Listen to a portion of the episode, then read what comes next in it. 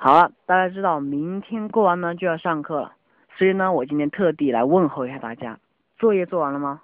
没有，我就知道你们会这样回答我，其实我也没有做完。那没有做完作业我要干什么呢？就是应该我要去看电视了，你们可能会说，哎，你怎么这么任性啊？我就知道，你们肯定会这么问我，五一节嘛，就是要任性一下。